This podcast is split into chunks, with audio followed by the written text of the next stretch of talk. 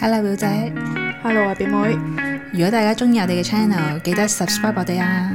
仲要記得 follow 埋我哋 IG 九 F dot is not easy。上集咪講咗低頻嘅能量嘅，係啊我咧發現我自己講漏咗一個低頻嘅能量，係就係、慾望啊！啊，欲望我有啊呢 個，你講下最重要嗰樣啊，大佬係我講漏第咗第幾啊？佢喺恐懼之上，佢係一百二十五咯。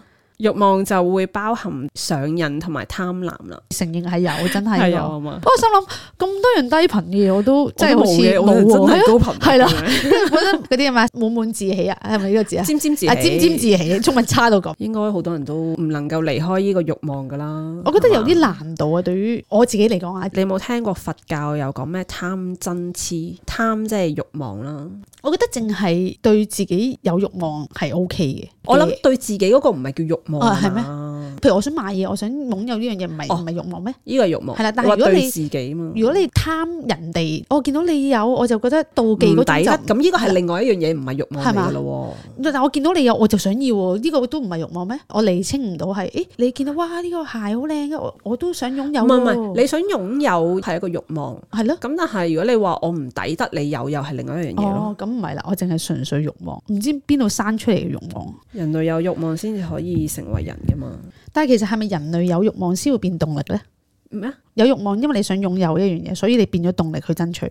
即係如果簡單嘅 concept，呢個係一個先後次序。嗯嗯我哋係要知道自己係有呢個能力，哦，然後我就會擁有一啲嘢咯，而唔係我擁有咗嗰樣嘢，我就有嗰樣能力咯。哦，即係調轉，即係好似有啲哦人影相咁樣，我要一啲好高階嘅儀器咁樣啦，跟住就買咗好多啦，係就以為有一部好靚嘅相機、好靚嘅鏡頭就能夠影到好靚嘅相，但係其實諗出可能嚟。係訓練好多啦，哦或者有明冇白天分啦呢啲咁樣，你做到咁樣其實已經影咗一個好靚嘅相。係啊係，自然就可能會有人送部相機俾你，嗰、個次序唔同。我哋好多時候都覺得我哋要擁有咗先至可以得到一啲嘢。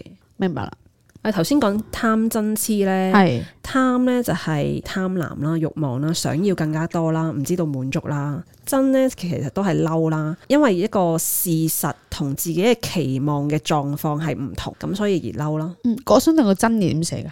目字加個真字，眼嗰個目，真假個真。即係我諗出嚟嘅嘢同我發生嘅事實唔一樣嘅咁哦意一思。樣就會嬲咯。咁而痴咧就係睇唔清世間嘅道理，人類係好難消除晒呢三個貪嗔痴嘅。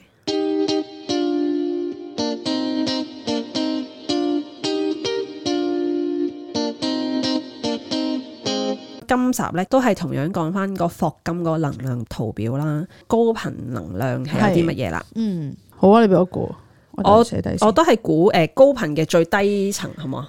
高頻嘅最低最低層，啊層好，最低係層啦好，俾四個你估，好似四個易好啲四個。好。滿意、主動、寬恕、勇氣，你覺得邊一個係高頻之中嘅最低？勇氣，係啊，真係啊。然後，跟上去住咧上去啊就係滿意啊，哦，跟係啊，係啊，住係啊，哦主動同埋寬恕。真係啊，你啱晒啊，完全。寬恕係一件好難嘅事。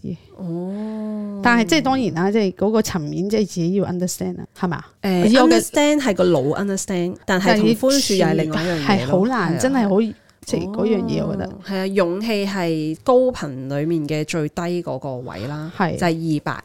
係啦二百添。哦我哋有咗勇氣，我哋就可以把握機會啦，有信心啦，同埋肯定好多嘢咯。係，或者肯定自己都係嘅，其實都唔係咁容易㗎，有勇氣。係㗎， 即係講到佢係高頻嘅最低，但係唔係好容易有勇氣，同埋唔係所有層面你都可以有勇氣咯。然後勇氣嘅上面就係滿意啦，就係二百五十。當你滿意嘅時候咧，你就會有活力啦，同埋有安全感嘅。係，我同意，因為呢啲係比較容易啲去做，而主動嗰啲係要 extra 係嘅啊嘢，主動去做主。動都係原諒我都覺得係好好好難去。寬恕，真係難。我寬恕呢件事，你有冇覺得人生上面係有一啲嘢係好難寬恕一啲人，即係原諒一啲人，或者可能原諒一啲事定原諒自己，我冇喎，好似係咪即係嘅意思？我、哦、你要寬恕世人，耶穌話 咩料啊？耶穌係大愛，即係你要同你講，你要寬恕世人，你就會得到你自己啦。 係咩？耶穌講呢句嘢耶穌係啊， 你寬恕世人啊，瑪利亞會原諒你七十個七次噶嘛。 乜嘢？啊咁所以你要學識寬恕，所以你學識寬恕，你就會得到高頻啦。個 concept 係 當你識得寬恕嘅時候，其實你就了解到事情係冇對錯咯。咁我係我同係意我。係當然唔係廿零歲就已經個心理解到啦，即係唔係頭腦理解，係個心理解。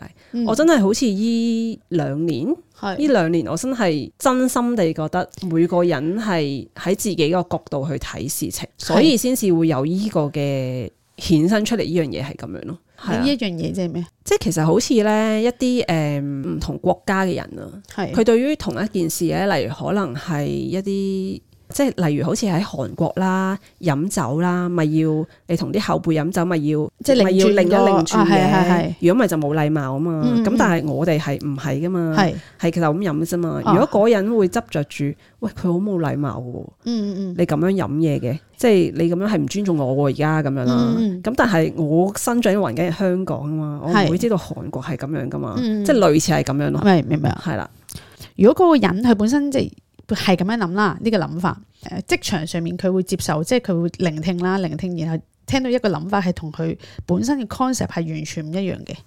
但係佢迫於無奈，即係誒、工作上或者其他嘢上，佢要跳出自己嘅框框，去用人哋嘅睇法去做嘢嘅時候，應該係點樣處理？你明唔明我意思？即係本身其實佢嘅諗法係咁嘅，亦都冇對錯，只不過係佢其實喺心裏面好 deeply，其實佢由呢個諗法已經係覺得自己嗰套好好啦，佢跟佢嗰套我唔舒服啊嘛，咪就係覺得自己嗰套好好咯。係啊唔，係咁咩但係佢但係職場上面佢就要跟人哋嘅做法，而唔係順從佢自己嗰個做法去做啦。咁佢就會覺得好辛苦噶咯咁呢個咪已經係已經有對錯喺度咯。喎。哦，即係嗰個人已經有對錯係嘛？係啊，哦已經係覺得我嗰套係最好啊嘛，你嗰套唔係咁好啊嘛，嗯我要跟你我唔舒服啊嘛。哦，我明啦。即係如果我係冇嘅，其實我跟邊個都冇乜所謂㗎嘛。係即係我覺得我嗰個好，你嗰個又好，咁咪跟下咯，都冇乜所謂啦。咁樣、嗯嗯嗯嗯，明啦。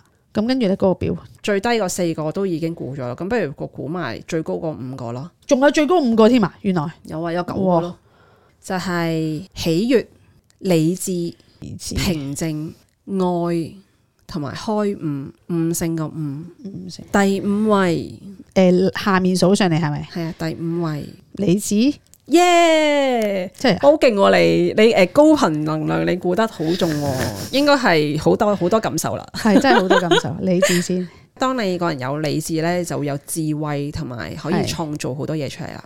第四位喜悦啦，喜悦啊，嗯係啊，其實第四位係愛啊，係愛啊！我因為我擺咗 愛係最高啊，愛係最高。係啊咁不如你講晒你嘅排名 出嚟啦。跟住第四位係愛，跟住第三位咧，第三位係平靜開悟，即係第三位係平靜，第二位係開悟，啊第一位係愛咁樣啊。係哦，其實第三位係愛，第三位係愛，係啦，愛咧先至可以專注到生活嘅美好啦，同埋會覺得有幸福感啦，咁樣。係跟住就係平靜係咪？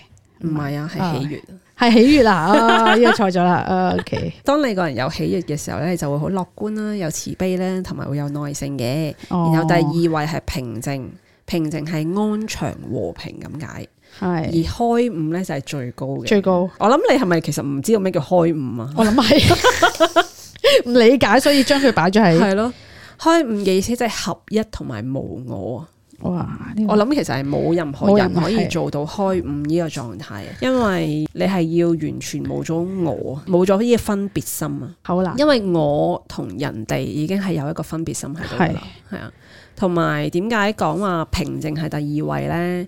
因為你要做到好安詳、好和平，其實係一件唔係咁容易做到嘅事啦。係我哋一定會被好多外在又好啦，內在嘅一啲情感又好啦，一定會嗯令我哋會高又低，又高又低㗎嘛而唔係冷淡啊吓，平靜同冷淡係兩樣嘢嚟㗎。真係做到嘅時候呢，係你會好有情感，會好有愛，但係你又會平靜咯。呢個係呢超個其實相信咧，好多人咧都係好追求平靜。哦係因為好多人覺得我唔理咁多嘢啦，我冇情緒啦，我就係平靜啊嘛。嗯但係嗰個係未去到一個位呢，其實就係變咗壓抑咯，唔係嗰回事嚟嘅。咁當然我都唔知道點樣叫為平靜啊啦。係咁但係就咁，但係我而家會知道唔係一個壓抑咯。我諗我以前其實係會偏向冷淡同埋壓抑多啲嘅。嗯嗯咁、我而家就唔係去呢個狀態咯。你 feel 到自己係本身處理呢個事係冷淡同埋壓抑啊？你嘅意思係？係啊，以前哦哦哦，跟住而家就慢慢想，即係不嬲都追求平靜，只不過個過程其實我上唔面係你經歷追求過平靜啊，其實我冇追求任何嘢，你都知道。冇 冇欲無求我。係冇追求任何嘢 嘅。總之我係有情緒，好煩咯，可能係咁樣，所以就壓抑佢。頭先咪講嘅，要讓個情緒流過個身體，你先至會流走咗嘅。係係咁我而家係，知道咗呢樣嘢咯，嗯係啦。同埋咧，流走得越多咧，先至會越平靜嘅。所以有陣時有啲人咧，可能係有唔如意、唔開心嘅事，例如可能係失戀啦。係咁你一定要狂喊，喊走晒咧，嗯你之後先至會重新，即係好似重新做人咁樣啊。哦如果係你要扮堅強、扮冇嘢，我冇事㗎咁樣咧，其實咧內心係會受更傷加啊嘅。係，仲會有後遺症 添啊！但係點解你覺得愛係最高啊？所有嘢都要有愛咯，好 簡 單，即係一個好高愛係頻咪第三啊？誒，愛係第四，喜悦哦。我覺得咁咯喜悦咧，其實我哋大家誤解咗喜悦嘅意思。係我哋覺得喜悦係開心啦，咁嘅意思。係咯係咯係嘛？其實唔係咯。係咪？我唔知有冇聽過一個叫最高興奮點。冇只要達到咗一個最高興奮點咧，你其實就會有好多動力去做所有嘅事。係，而我哋即係你頭先講話欲望係咪一個推動咧？係其實真正嘅推動咧，係你達到一個最高興奮點，而嗰個最高興奮點咧就係你嘅喜悅咯。你達到咗呢個喜悅咧，你就會有呢個動力噶啦。咁、哦當然而家可能好難理解啦，咁明我都唔係好理解到啦。係咯咁我純粹係我睇咗好多大師講啦，其實都係咁樣嘅 share 翻出嚟，咁等大家有呢個 concept 咯。哦，明白。你知唔知道如果個人高頻啲咁會點啊？